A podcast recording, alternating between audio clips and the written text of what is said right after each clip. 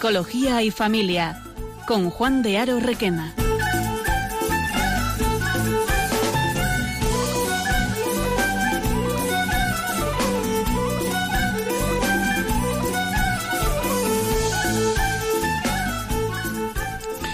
Hola, buenas tardes al espacio de Psicología y Familia.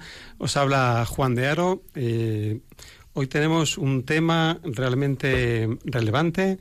Eh, vamos a hablar de un grave problema de salud que requiere eh, pues un tratamiento especializado. Mm, es, un, es un problema, digamos, de psicología clínica propiamente aunque vamos a tratar de, de, abordarlo desde la perspectiva que ayude a las familias a abordar este problema. ¿De qué estamos hablando? Pues de los trastornos de la alimentación, en concreto de la anorexia y la bulimia. Y para, esta cuestión tan, tan especializada y tan, tan concreta, eh, hoy contamos con la presencia de, de una psicóloga experta entre nosotros, eh, ella es eh, Cristina González Díaz. Hola, Cristina. Hola, buenas. Ella es psicóloga por la Universidad Autónoma de Madrid. Tiene un máster precisamente en, el tratamiento de los trastornos de la conducta alimentaria y se dedica diariamente a, trabajar esos temas en, un centro de, de psicología. Entonces, vamos a, vamos a exprimirte al máximo, Cristina. ¿eh? Encantada. y, lo primero que, querríamos saber em, es que, que nos contaras qué es esto de la anorexia y la bulimia, qué se diferencian. Esto es muy importante porque es verdad que eh, todo el mundo habla de anorexia, bulimia, estos problemas, pero realmente poca gente conoce en lo que consiste, ¿no? En realidad, eh, la anorexia básicamente son trastornos de conducta alimentaria que consiste en que básicamente la persona empieza a dejar de comer, ¿no? Empieza a comer cada vez menos, restricción. Eh, es verdad que puede manifestarse como de dos maneras. Por un lado es nerviosa, es decir, que dejan de comer y muchas veces se preguntan, ¿pero estas personas no tienen hambre? Sí, sí que la tienen, pero se aguantan. y luego puede ser de otro tipo, ¿no?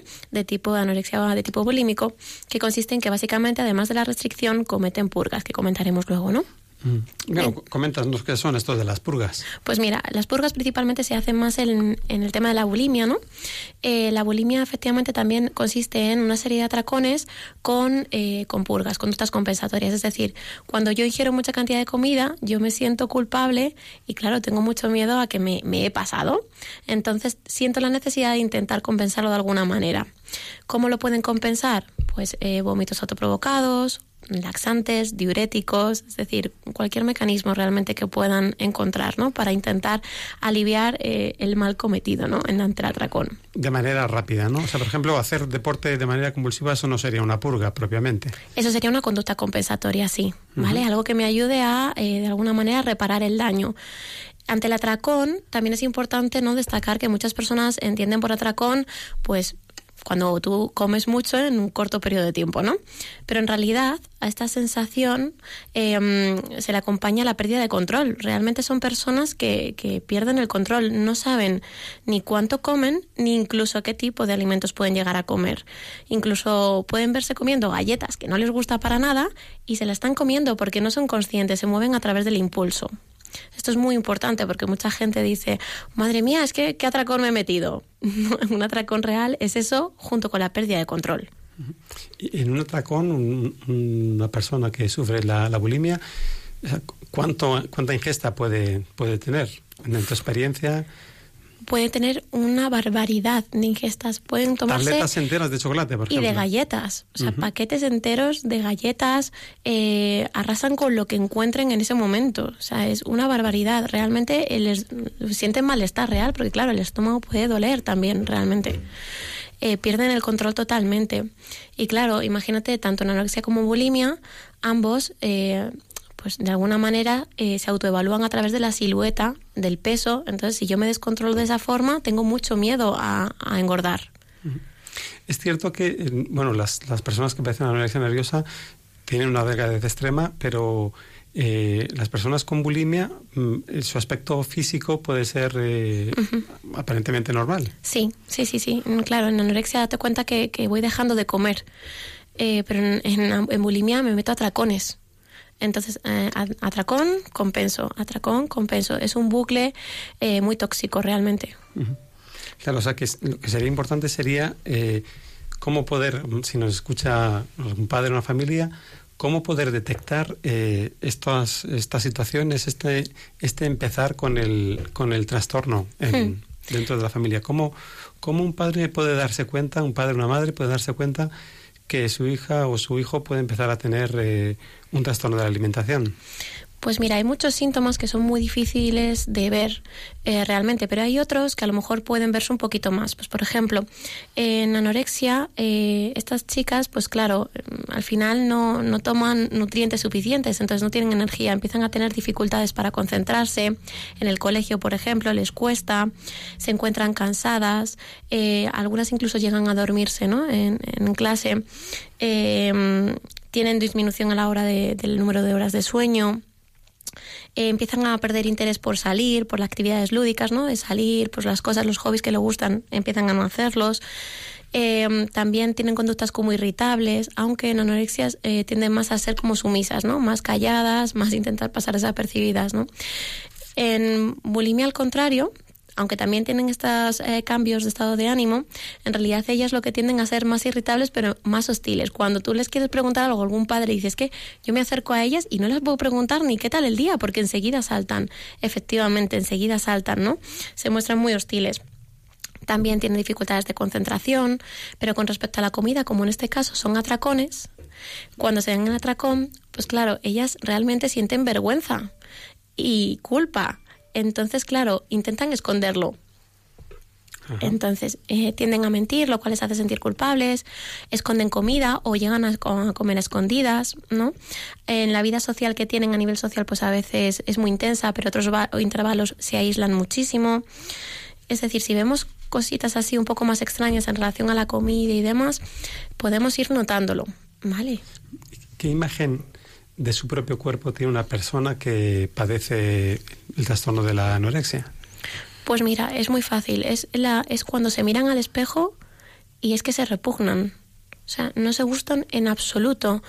A veces incluso algunas eh, personas lo que hacen es ni siquiera mirarse al espejo, no se atreven. No, no se gustan. Nada, nada. Es cierto que aunque tengan una delgadez extrema, eh, pueden Mm, mirarse y, verse realmente como que están gordas? Sí. Bueno, estamos hablando eh, constantemente del femenino. Eh, eh, tal vez sea de formación, mm, porque ciertamente, bueno, estos trastornos se dan tanto en varones como en mujeres, ¿no? Sí, efectivamente. ¿Qué incidencia tiene cada uno? Es mucho más frecuente en mujeres, pero si bien es verdad que a día de hoy cada vez es más frecuente en chicos, eh, sigue habiendo mayor porcentaje en, el ámbito femenino, ¿vale? Date cuenta además que es más eh, frecuente que empiecen a padecerlo a nivel de adolescencia, preadolescencia, que es cuando justamente se producen los cambios en el cuerpo. En las chicas aumentas de caderas y demás. Entonces es verdad que hay más prevalencia en mujeres, pero en hombres cada vez también están saliendo más casos.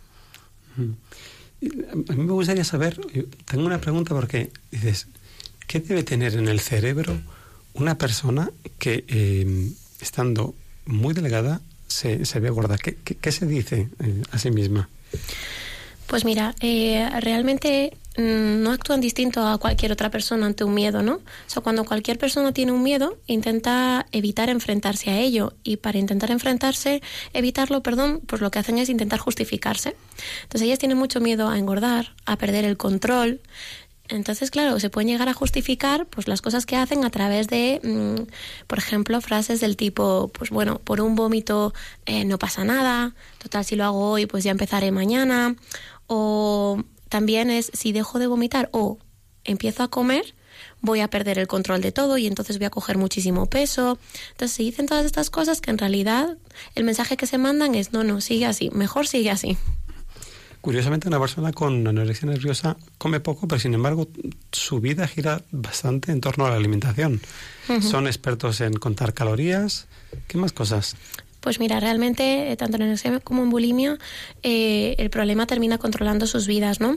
Porque efectivamente... Eh, todo, eh, todo, todo, todo tiene que ver en torno al problema. Cuando van a realizar una comida, por ejemplo, a nivel social, sobre todo aquí en, en España, en, el ámbito nacional, cuando hacemos quedadas a nivel social, suelen ser vamos a tomar algo, eh, vamos a cenar por ahí, todo suele ser muy frecuente gira en torno a la comida. Entonces, claro, se ven muy limitadas, dejan de hacer ciertas cosas, dejan de salir por miedo a, a ver dónde van. Empiezan a leer, recogen información acerca de las calorías, el tipo de alimentos, cuando van a la compra estudian las etiquetas, las formas de perder peso, se meten en foros, páginas web.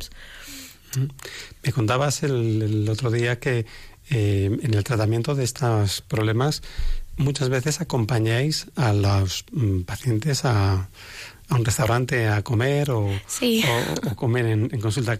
Cuéntanos un poco esa curiosidad, ¿cómo, ¿cómo hacéis? Sí, bueno, para ello ya tenemos que llegar a tener un nivel de terapia avanzado, ¿vale? Eh, pero sí que es verdad que eh, son como exposiciones ante la comida. En realidad ellos sienten ansiedad ante la comida, entonces claro, como cualquier tipo de ansiedad, ¿no? Hay que enfrentarse. Entonces muchas veces eh, las acompañamos a restaurantes o bien comemos con ellas, vamos graduando el tipo de alimentos, el tipo de comidas, de tal manera que cada vez les vaya costando menos enfrentarse a ello. O sea, porque podemos decir que tienen verdadera fobia a la comida. Sí. Es ansiedad, es fobia ante la comida. Tengo miedo y esto me supone un miedo. Incluso la terapia es un reto para ellas, porque por un lado quieren ser ayudadas, pero por otro lado tengo mucho miedo a que me ayudes. Uh -huh. Me imagino entonces que el tratamiento no está constantemente eh, hablando del tema de la comida para arriba, para abajo. No. De hecho, al principio de lo que no se habla para nada es de la comida. Se habla de realmente el malestar que tienen ellas. O sea, estas personas tienen un malestar real, tienen una ansiedad, tienen problemas y muchas veces no, no se sienten comprendidas, ellas mismas se sienten juzgadas. Entonces, claro, tienes que acompañar a esta persona. Uh -huh. Muy, muy, o sea, interesantísimo todo lo que nos estás eh, contando. ¿eh? Bueno, vamos a dar un, un espacio eh, para, para, relajarnos un poquito del tema y vamos a poner un, un poquito de, de, música. ¿Te parece, Cristina? Perfecto. I found a love for me. Darling, just dive right in. Follow my lead. I found a girl, beautiful and sweet. Well, I never knew you were the someone waiting for me. Cause we were just kids when we fell in love, not knowing what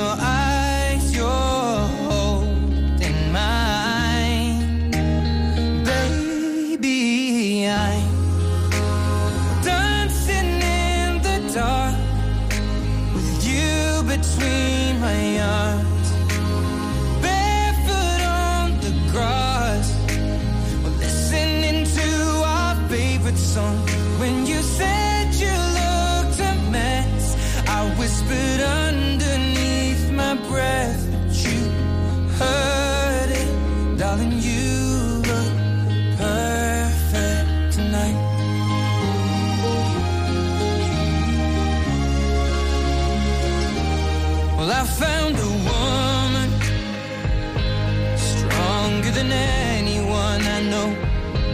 She shares my dreams. I hope that someday I'll share her home I found a love to carry more than just my secrets, to carry love, to carry children of our own.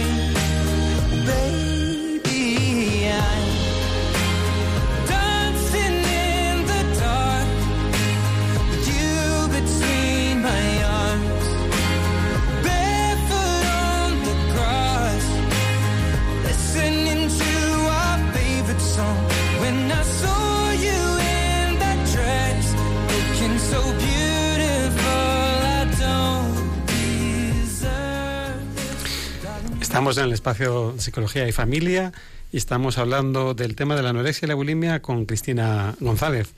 Retomamos. Eh, estaba Cristina contándonos curiosidades de, eh, del, tratamiento, porque es un tratamiento difícil. Me imagino que no cualquier psicólogo puede mm, ponerse a tratar estos temas. No, es un, es un problema real, es muy grave. Estas personas pueden tener consecuencias muy, muy graves hasta el extremo.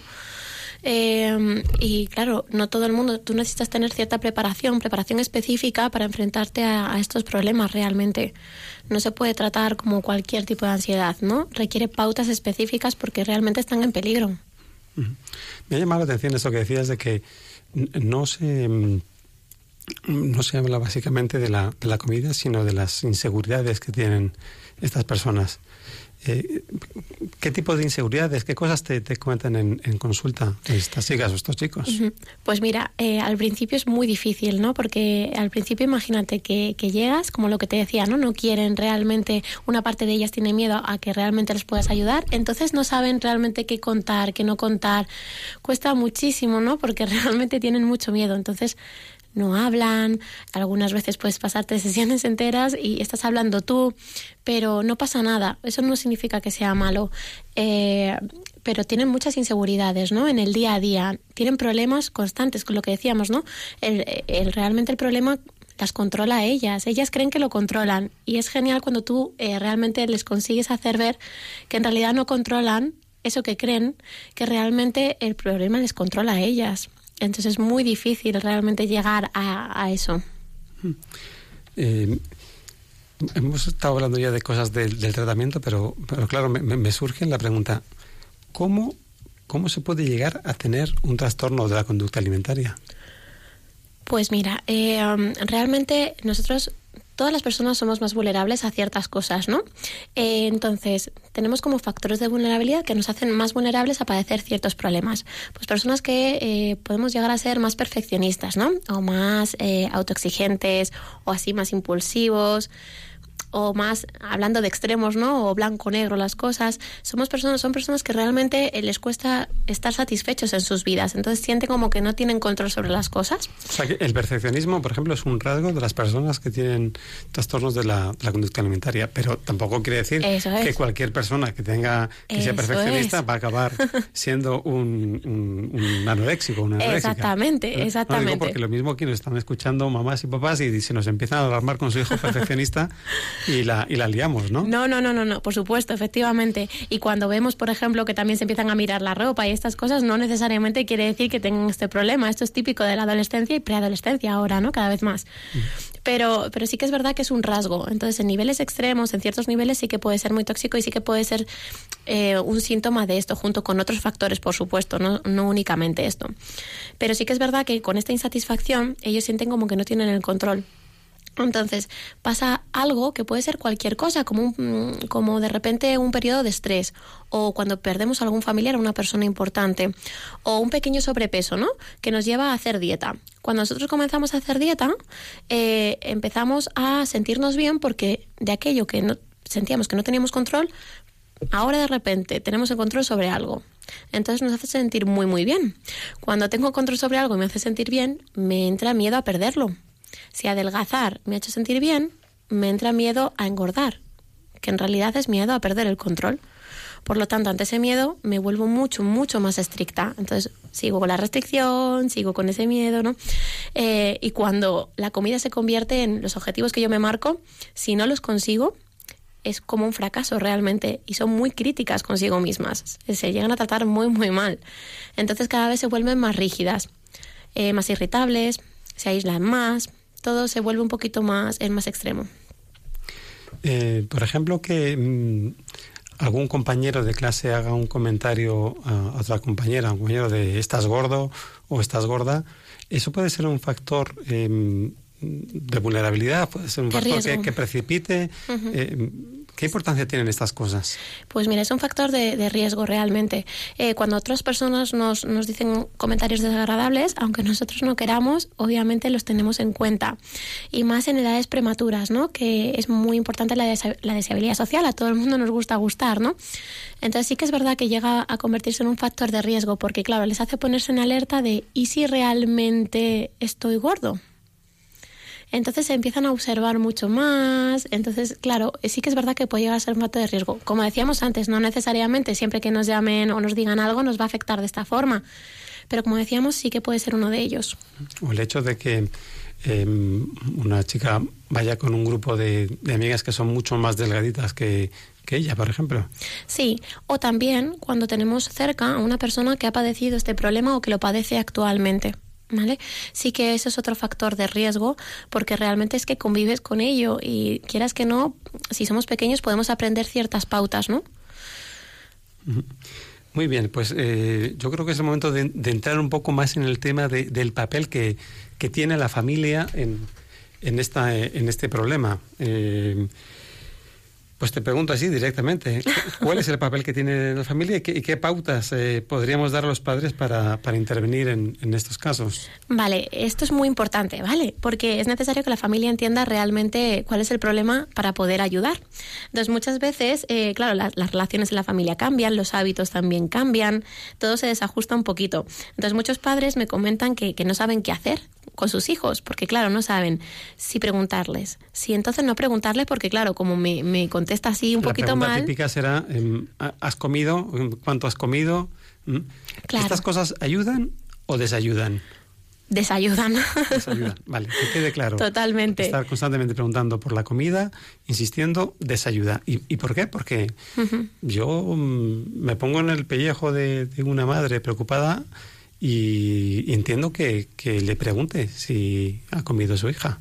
Sí, lo que pasa es que eh, mm, cuando estamos preocupados es normal que tú pues tiendas a observar más, a intentar fijarte más, preguntas más, pero claro, la persona que, que padece el problema se siente bastante mal cuando lo hace, se siente que le controlan y además, si encima siento vergüenza ante esto, pues no ayuda realmente, me, me supone un reparo. Al final no quiero estar contigo, no quiero comer contigo, te voy a ocultar muchas más cosas porque siento que me estás controlando cuando realmente en este momento no puedo, no puedo, realmente no me siento preparada para compartir nada contigo. O sea, que podemos decir que eh, tanta pregunta sobre la alimentación lo que hace es potenciar el problema. Claro, todo se centra sobre la alimentación en ese caso. Si el problema es la alimentación y centro toda mi atención a eso, en realidad al final estamos siempre girando en el problema. Vale, entonces mm, me pongo otra vez en el pellejo de, de una madre preocupada y dice, si no me centro en la comida, que estoy preocupado por la comida de mi hija, ¿en qué me centro? ¿De qué hablo con mi hija? En tu hija. Porque tu hija es muchas más cosas que la comida. Entonces tu hija es qué tal ha ido el día, Eh, qué has hecho, cuéntame, cómo estás, un simple. Pero incluso ante estas preguntas, a veces te puedes llevar malas respuestas. Pero eso también con un adolescente normal, ¿no? O sea, sí, Bueno, ante los luego, hijos, sí. tú me dirás. Dar malas respuestas a los padres creo que cada vez es más gratis. Pero bueno, em, ¿qué, más, qué, qué más cosas podríamos decirle a los padres para, para ayudarles, para orientarles en esta, en esta cuestión? Pues, por ejemplo, antes estábamos hablando de cuando nos hacen algún comentario, ¿no? Y, o cuando las chicas se ven y, no se gustan, y los chicos, claro, se, se miran en el espejo y no se gustan, no, no están contentos, ¿no? Con, consigo mismos. Entonces, cuando los padres empiezan a observar, pues, pues estas cosas, ¿no? Que empiezan a estar como mucho más preocupados por su físico, observan a sus hijos que se miran mucho más, ¿no? La ropa y demás, y que realmente se sienten insatisfechos, pues una de las eh, cosas que yo les diría es que intenten hablar con ellos, de una forma justamente lo contrario de dramatizar, que es lo que estábamos haciendo antes ante la preocupación, justamente lo contrario, intentar desdramatizar. Es muy difícil para los padres porque, como tú decías, siento realmente preocupación, pero realmente eh, tengo que intentar hablar con él haciéndole ver que no es una tontería lo que me está diciendo, pero tampoco tiene la relevancia que le puede estar dando. Esto es muy difícil. Sí, sí, efectivamente.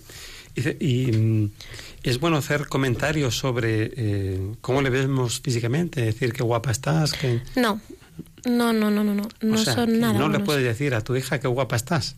No. Pues normalmente, normalmente sí, pero cuando, cuando tengo estos problemas, esas preguntas que en términos normales no hay nada de malo, incluso puede ser bueno, eh, con, eh, con estas personas, con- ante estos problemas es muy, muy difícil porque ellos funcionan, para que te hagas una idea, como con una especie de traductor. ¿Vale? Entonces da igual lo que les digas, es un, un callejón sin salida. Da igual lo que les digas porque siempre lo van a traducir al problema. Por ejemplo, si tú les dices, ay, qué bien te queda esa camiseta, ellos van a decir, pues si me queda bien estando así de delgado, si pierdo un poquito más me quedará mejor. Y si tú les dices, ay, pues no me gusta, entonces dices, ¿ves? No me queda bien, entonces tengo que seguir perdiendo porque claro, no me gusta. O sea, no queda bien, ¿ves? Y ya les refuerzo el problema, indirectamente. Por eso es muy difícil tratar con estos problemas, porque frases o preguntas normales en ellos tienen un calado bastante importante. Me he quedado antes con la copla de lo que decías de desdramatizar, eh, porque mm, muchas veces los padres dicen, oye, tenemos que hablar de este problema. eh, abordar el, el- tema directamente eh, es aconsejable. ¿Tienes que con rodeos? ¿Cómo, cómo haces? realmente abordar el problema directamente eh, es raro, raro que te den permiso para hacerlo. Y si la persona no te da permiso para hacerlo, no puedes entrar. Porque si tú insistes ante la preocupación, lo que vas a generar precisamente es rechazo, justamente el efecto contrario. Entonces es verdad que tengo que intentar tantear, ir muy delicado, conforme la persona me vaya dando permiso. Bueno, estamos hablando en casos donde tú empiezas a, a percibir que puede haber un trastorno. Ya cuando el trastorno es, es grave, me imagino que eh, la- Cuando el el modo de actuar es, eh, es distinto. Será Sí. mucho más claro, mucho más firme. Sí, cuando el trastorno es grave, es, sí que es, nece- o sea, es necesario siempre la ayuda terapéutica porque cuanto antes recurras es mucho más fácil, ¿no? Mejor. Eh, pero claro, ya cuando el trastorno llega a ciertos niveles es necesaria sí o sí, porque estas personas se cierran cada vez más. Entonces cada vez se, se se genera una distancia. Los padres sienten una, una impotencia muy muy grande por intentar ayudarlas y ellas eh, ante esa ayuda y no dejarse ayudar se sienten muy mal, muy culpables. Al final se genera mucha distancia. Ujú. Eh, hablábamos antes que, las, personas con este trastorno suelen ser personas eh, muy perfeccionistas, muy actu- o autoexigentes. Entonces, eh, bueno, hay veces que mm, los hijos eh, salen perfeccionistas y los padres no lo son, otras veces sí lo son, otras veces salen hijos muy autoexigentes de padres muy, muy exigentes. Pero ¿cómo pueden mm, manejar los padres este perfeccionismo de los hijos? Pues mira, cuando los, cuando los hijos son tan perfeccionistas, ¿no? Los, los hijos eh, son súper responsables, fíjate qué bueno es, que, que cuida al hermano, que hace todo en casa, que saca muy, muy buenas notas. Eh, Las cuidado. comparaciones son odiosas, ¿no? Cuidado.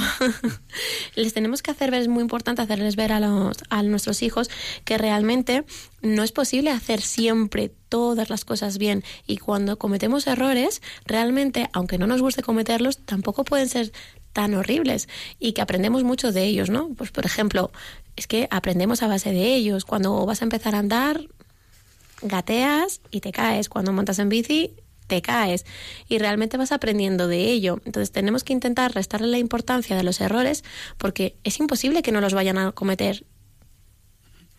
O sea, digamos que sería algo como que valorar más el, el esfuerzo que propiamente el, el resultado. Sí, hay que premiar mucho también el esfuerzo y, por ejemplo, es útil, por ejemplo, eh, que los padres pongan ejemplos de sus propias vidas, ¿no? Acerca de, pues, algo que les ha salido mal, porque a veces decimos, bueno, los padres tenemos que ser el ejemplo perfecto, pero el ejemplo perfecto no necesariamente es que siempre me salga todo bien. Entonces, eh, también tenemos que poner ejemplos de nuestros propios fracasos, cómo hemos lidiado con ellos, cómo hemos aprendido de ellos, para que realmente nuestros hijos vean que sí, que se puede y no pasa tampoco nada. O sea, que el error sea una ocasión de, de aprendizaje, Sí. no, no algo para lamentarse y, y machacarse, ¿no? Exactamente. Muy bien, muy interesante. Eh, y, y cuéntanos, ¿qué, eh, por, por tu experiencia, cosas que has visto que dicen los padres a los hijos que no son nada útiles, que les dirías, no, esto, esto no, esto no se dice. Pues, por ejemplo, eh, lo que hablábamos antes de, la, de las comidas, ¿no? Eh, pero come más, que no has comido nada, no me has comido nada.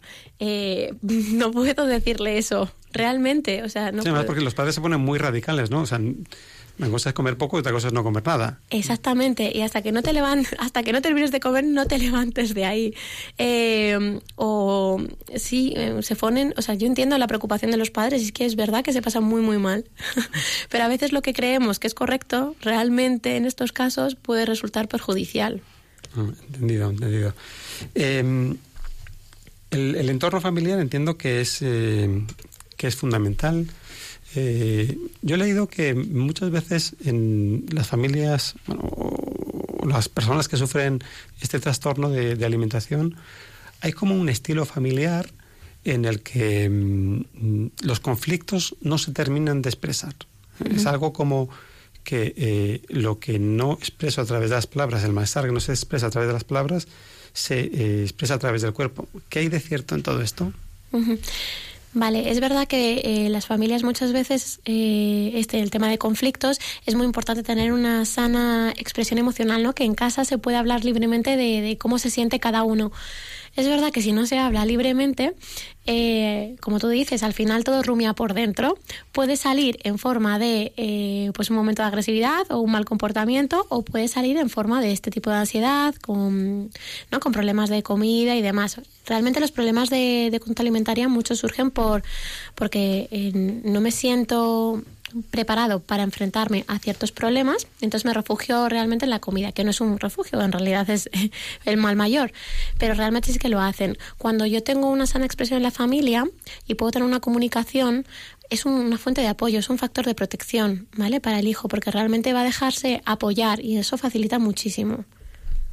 Esto no quiere decir que, mm, que no haya que haber mm, peleas, y, o sea que Hombre, claro, eso no quiere decir que no haya que peleas y que, por supuesto, eh, no deja de ser nuestros hijos y tenemos que poner límites, ¿no? O sea, y muchas veces la pregunta en- es esta, ¿no? O sea, pero no sé dónde ponerle el límite, porque, claro, no sé qué decirla, porque si la digo, porque si no la digo. Y esto eh, es un problema también, es una duda que, que tienen los padres, ¿no? En muchos talleres que nosotros hacemos es algo que, que solemos tratar, porque es verdad que es una cuestión larga. Pues eh, yo creo que estamos ya a mitad de programa, se nos ha pasado volando. Creo que vamos a, a ir dando ya espacio si, si alguien que nos esté escuchando quiere preguntar por, por el tema, vamos a facilitar el teléfono 91 005 94 19. Vamos a repetirlo por si acaso.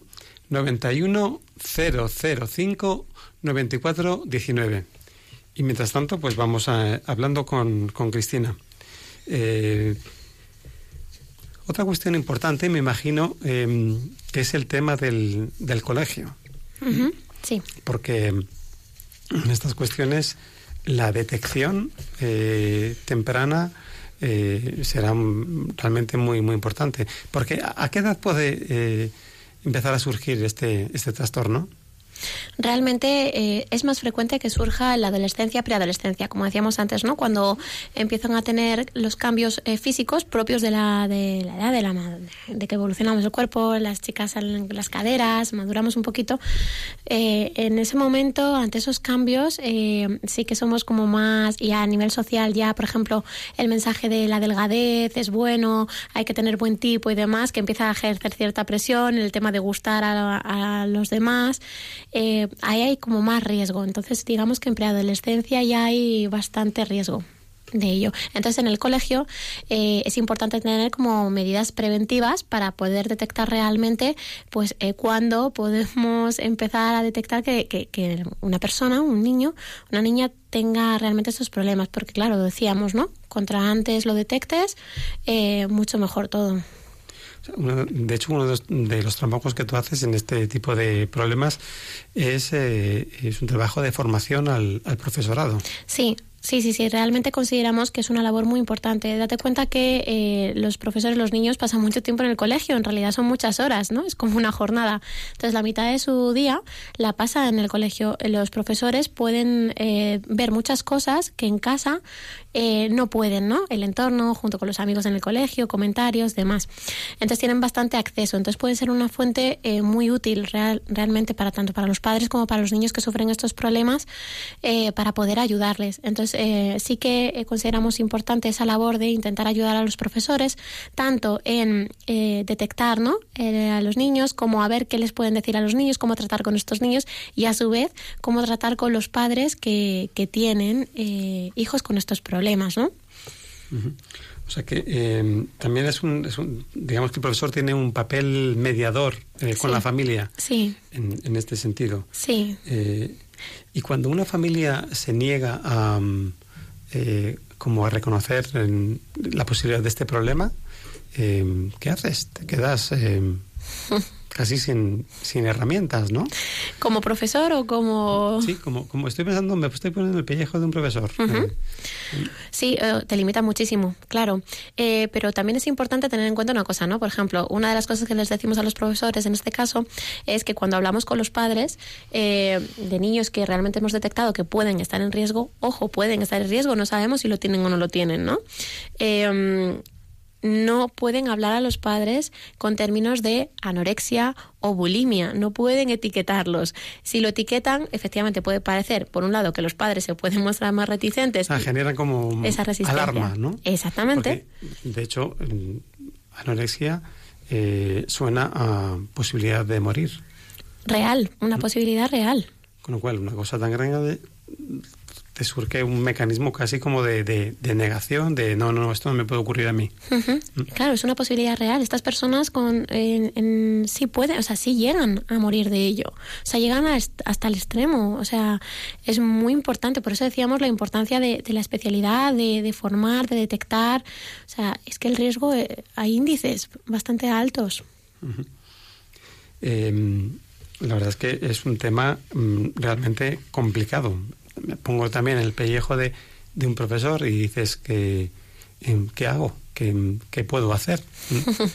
Porque tienes una responsabilidad, ¿no? Cuando eh, o por ejemplo un cuidador de un comedor también eh, es una persona que, que puede detectar muchas cosas. Sí, por ejemplo, tutores, cuidadores de comedor, profesores de educación física, eh, son como figuras mm, clave para estos problemas. ¿no? En educación física puedes observar, por ejemplo, eh, si, si le hacen comentarios de, por ejemplo, ah, pues no hace este ejercicio porque está gordo, o mm, si les cuesta, por ejemplo, quitarse la ropa para hacer la actividad física, ¿no? la, eh, la chaqueta, por ejemplo. Entonces, o hacen comentarios. eh, Entonces, profesor de educación física sí que es verdad que, que tiene bastante acceso en este caso. Eh, los tutores, porque obviamente pasan bastante tiempo, eh, son como personas más claves para poder detectar, ¿no? Ayudar a este problema. Me imagino que ahí la persona clave en un, en un centro escolar es aquel profesor, orientador, mm, que tenga como mejor vínculo con, con el alumno. Sí, el vínculo es imprescindible porque sin él no, no vamos a conseguir ayudarles. Entonces, eh, obviamente, cuando un, un- tenemos a nuestro hijo que sufre este problema, lo que menos conviene es que el colegio eh, anuncie el problema libremente y todo el mundo eh, conozca que tiene el problema, todos, tanto otros profesores como niños. ¿eh? Hablo de otros profesores. Realmente el acceso tiene que estar limitado. O sea, lo tiene que conocer el tutor, el orientador y el profesor que ha detectado en este caso el problema. O sea que hay que ser muy, muy discretos con estos, Sí, estos temas. sí. De estas cosas porque estamos hablando de percepción de riesgo, no, no, realmente de Exactamente. detección de un... de percepción de riesgo y de que si realmente está en riesgo, el chico o chica que se dé cuenta que, que está etiquetado con, con este problema, eh, va a mostrar resistencia de cara a ir al colegio en este caso. Y, estos cursos que, que haces para, para el profesorado eh, son, son muy largos, eh, eh, duran muchísimo porque el profesorado está muy, muy saturado. eh, No, no dura mucho. Eh, realmente lo que intentamos es ser prácticos y concisos, porque entendemos que, claro, las problemáticas de los niños son muy, o sea, son muchísimas, tanto en familia eh, como pues, ante las fobias, ¿no? Que pueden tener ante los exámenes y un profesor no puede estar a, a todo realmente, pero sí que es verdad que damos bastante prioridad a ese tema porque realmente hay peligro, un peligro importante de salud. Entonces sí que lo intentamos dar prioridad. Entonces entendemos que tienen muchísimas cosas, mucho tiempo ocupados, entonces intentamos dar como claves que realmente les puedan servir en su día a día para detectarlo, pero intentamos no extendernos, claro. claro, porque no son ellos los que van a hacer el tratamiento, no tienen esa, Nada, ni ese conocimiento, ni se les puede pedir. Ni se les puede pedir, por supuesto, bastante con que intenten detectar esas pautas. Eso es una ayuda realmente. Pero no se les puede pedir ni, ni realmente un diagnóstico ni una intervención. Eso ya es clínica. Pero imagínate que, que una niña de 14 años eh, tiene buena relación con su tutor o con su tutora y le habla de que tiene este tipo de problemas. Eh, y, pero le dice, oye, mm, yo te cuento esto, eh, pues eh, no, no, no, como o, o, llevo algunos meses que no me viene la regla, eh, pero te dice, no, te, te, lo cuento, pero no cuentes nada. Uh -huh. ante esta situación, ¿Qué debe hacer el profesor? Vale. ¿Contar, no contar? Porque Ante ahí un... precisamente les damos pautas porque realmente el profesor lo que tiene que hacer es intentar eh, hacer entender a la niña o al niño en este caso eh, que realmente es necesario contarlo porque ante el problema no va a estar sola. Entonces es una es un acompañamiento, pero en este caso nuestros hijos no lo ven, lo ven como un peligro y el profesor tiene que guiarle justamente porque confía en él para que realmente pueda eh, llegar a expresarlo porque es necesario.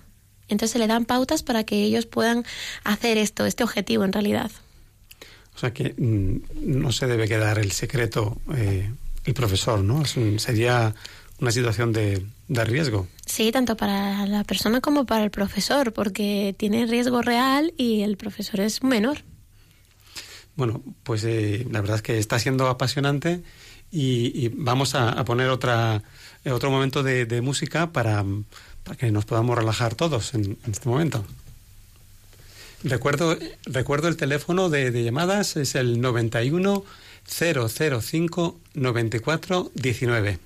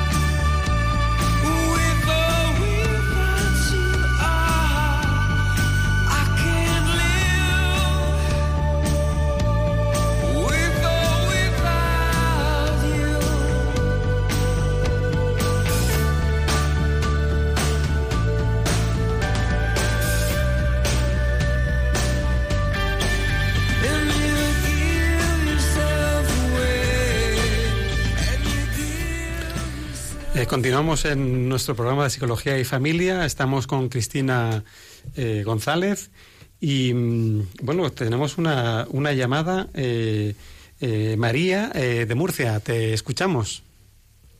Hola, buenas tardes. Buenas tardes, María.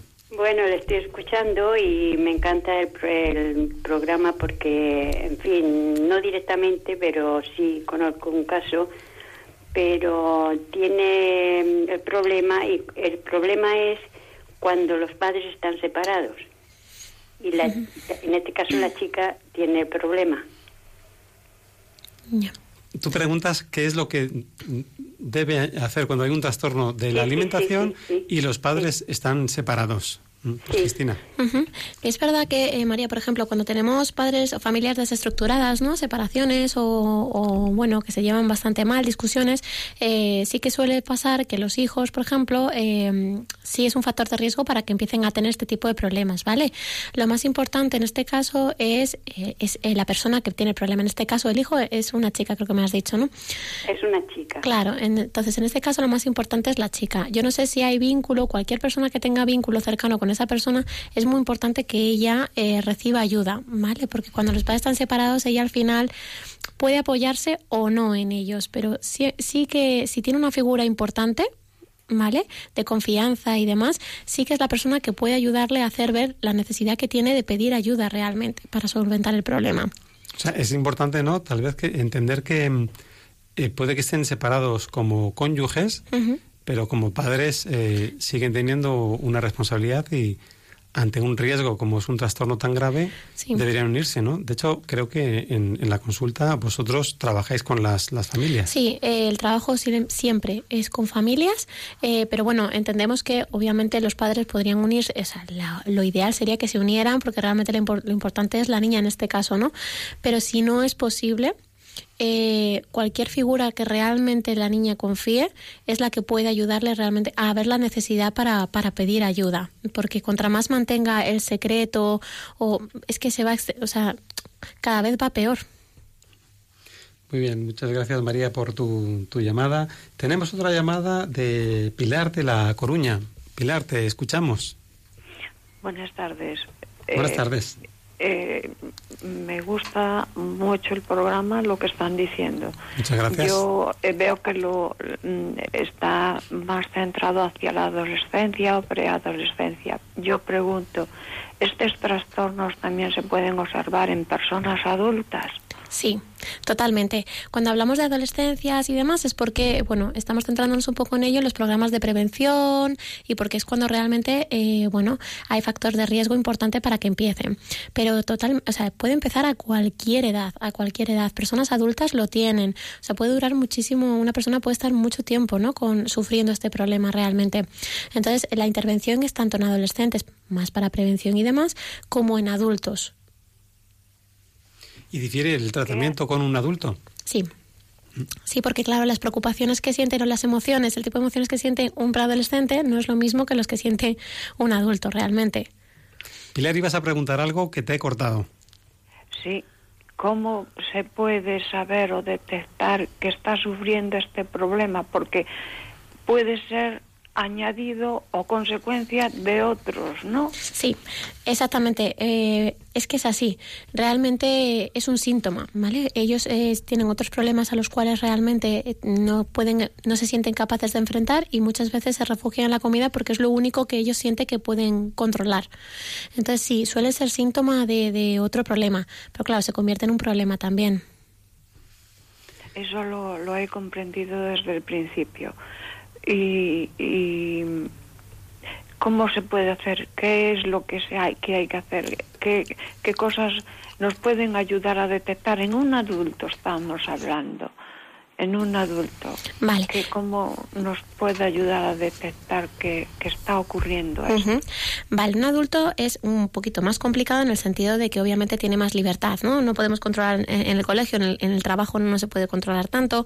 Un adulto sale más o a lo mejor está independizado y no vive en casa, entonces no tenemos como esa, esa observación, ¿vale? Pero por ejemplo, eh, cuando se muestran más irritables o los cambios bruscos de humor, lo- los síntomas que hemos estado comentando anteriormente son pistas que pueden tener, pero en realidad si siente un malestar, si siente un malestar, es, es importante que acudan a terapia, ¿vale? Que acudan a consulta, porque ya sea luego si va derivado a trastornos de conducta alimentaria, lo van a observar realmente allí. Y si es cualquier otro tipo de malestar, también es importante que se solucione, ¿vale? Pero desde fuera es verdad que con adultos es un poquito más complicado. Nos, nos regimos a los mismos síntomas, ¿no? Cuando están irritables, cuando no quieren hablar, cuando, cuando les ves así que empiezan a faltar o a disminuir el rendimiento, tanto en el trabajo, están más cansados o- o dejan de hacer ciertas cosas. Pero hay mucha resistencia, ya pregunto yo, eh, al hilo de esto, eh, hay mucha resistencia a acudir a, a consulta. Eh, tal vez haya que eh, que desdramatizar, es decir, tienes un trastorno de alimentación, tienes que ir a, a- a no, consulta. No, realmente es, tienes un malestar que no tiene por qué ser mencionado como trastorno de alimentación. O sea, a lo mejor tiene otro malestar que le está urgiendo más. Eh, tiene otro malestar y eh, para ello a lo mejor deberías pedir ayuda. Pues muchas gracias, eh, Pilar. Tenemos otra llamada eh, de Ángel de Madrid. Ángel, te escuchamos, estamos contigo. Hola, buenas tardes. Buenas tardes. Buenas. A ver, yo quería hablar de un adulto, pues que por motivos de, de estrés en su trabajo lo lleva toda la comida compulsiva, sí. sin medida. Eh, entonces, eh, quería un poco, no sé, yo sé que estamos en un programa de radio, en directo, y que tenemos limitaciones, pero algún consejo así un poco inicial para, para poder controlar esa situación. Vale, por ejemplo, aquí lo tienes bastante identificado, Ángel. eh, tienes identificado que es por un problema de estrés en el trabajo y lo lleva un poquito al tema de la comida. Y el tema de la comida, imagino que le, le deberá hacer sentir muchísimo peor, ¿vale? O sea, culpa, como que realmente no soluciona el problema, como impotente ante ello, mm, sensación de fracaso. Es importante que eso no permanezca de manera permanente, que no se alargue en el tiempo, porque esa sensación es bastante devastadora para la persona y cada vez le va hundiendo más. Por ello, es, es lo mismo, igual, hay que pedir ayuda. ¿Qué podemos ir haciendo? Haciéndole consciente de la dificultad que tiene, del malestar que eso le conlleva, de las consecuencias que está teniendo el tema de, eh, de recurrir a la comida, ¿vale? Como anticiparle un poquito esas consecuencias.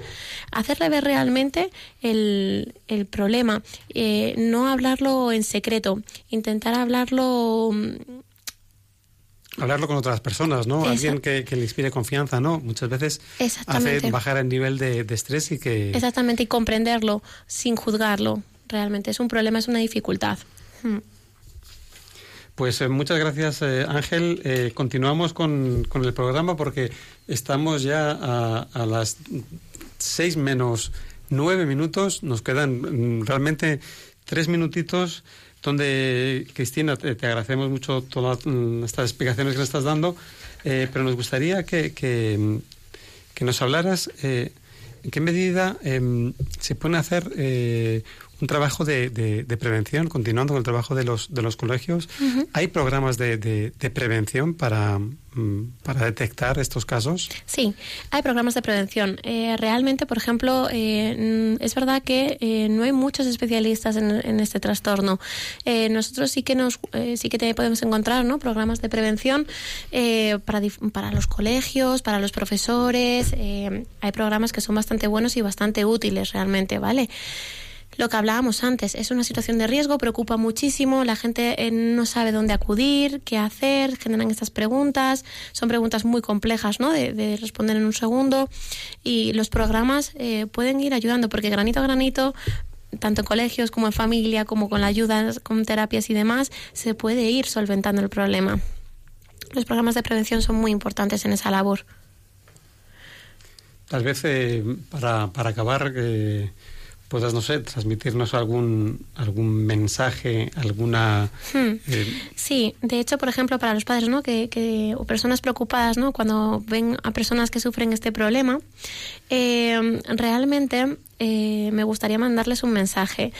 Eh, es muy difícil separar el, el problema de, de la persona, pero a mí sí me gustaría que lo separarais. Por ejemplo, voy a leer un, un fragmento, ¿no? Realmente es, nada, unas líneas de, de un texto que está redactado por la Asociación contra la Anorexia y la Bulimia, eh, para entender un poquito esto que se titula ¿Qué le pasa? El texto dice así. Seamos rígidos con la enfermedad y comprensivos con la persona. Hemos de tener en cuenta en todo momento que, por encima de la enfermedad, está nuestro hijo o hija, con quien seguimos compartiendo la vida, conviviendo y a quien seguimos amando. Esto es muy importante, lo he recogido con un objetivo. Los padres nos podemos desesperar, nos podemos frustrar, frustrar, podemos hablar de nuestros hijos, qué desdicha nos ha tocado, pero en realidad no dejan de ser nuestros hijos que tienen el problema. Nos podemos desesperar, pero recordad que nuestro hijo tiene el problema y no es el problema. O sea, que nuestro hijo es algo más que un problema. Es verdad que eh, los padres que, que tienen hijos con trastornos alimentarios eh, parece que solo se centran en, este, en esta cuestión. Habría que ampliar el foco eh, porque también pueden disfrutar, pueden reír, pueden hacer planes. Pueden hacer cosas y, y obviamente eso no significa que no mire al problema. Lo estoy mirando, pero con una mirada distinta, no centrándome solamente en el problema. Y es importante que aprendan a hacer esta diferencia. Bueno, pues se nos ha acabado el tiempo, así como quien no quiere la cosa. Eh, te agradecemos mucho. eh, No, gracias a Cristina. Cristina González, eh, terapeuta este- experta en estos, en estos temas, eh, que efectivamente no, no hay muchos profesionales que, que conozcan eh, este tema, así que ha sido un gusto esta tarde poder contar contigo. Nada, gracias a vosotros. Pues nada, ya, ya, te, ya te tendremos como, como experta consultora en estas cuestiones y, y- y más temas seguramente, ¿no? Porque me imagino que no solo te dedicarás a, a los trastornos de la conducta alimentaria. No, no, no. Nos dedicamos a bastantes más cosas, ¿no? Hay bastantes más problemas a los que poder ayudar. Entonces, por ejemplo, en el gabinete somos muy especializados, ¿no? En familias, en parejas, eh, personas individuales que tienen pues, temas de depresión, que es muy frecuente, eh, fobias o estrés, ¿no? Entonces, eh, dificultades con los hijos, no solamente en esta temática, ¿no? Sino con adolescentes, dificultades a la hora de poner los límites. Estamos muy perdidos muchas veces y necesitamos, pues, cierto empujón. Entonces, desde el gabinete sí que tratamos una gran variedad de, de problemas. Bueno, pues muchísimas gracias y, y- y lo dicho, hasta, hasta la próxima. Gracias.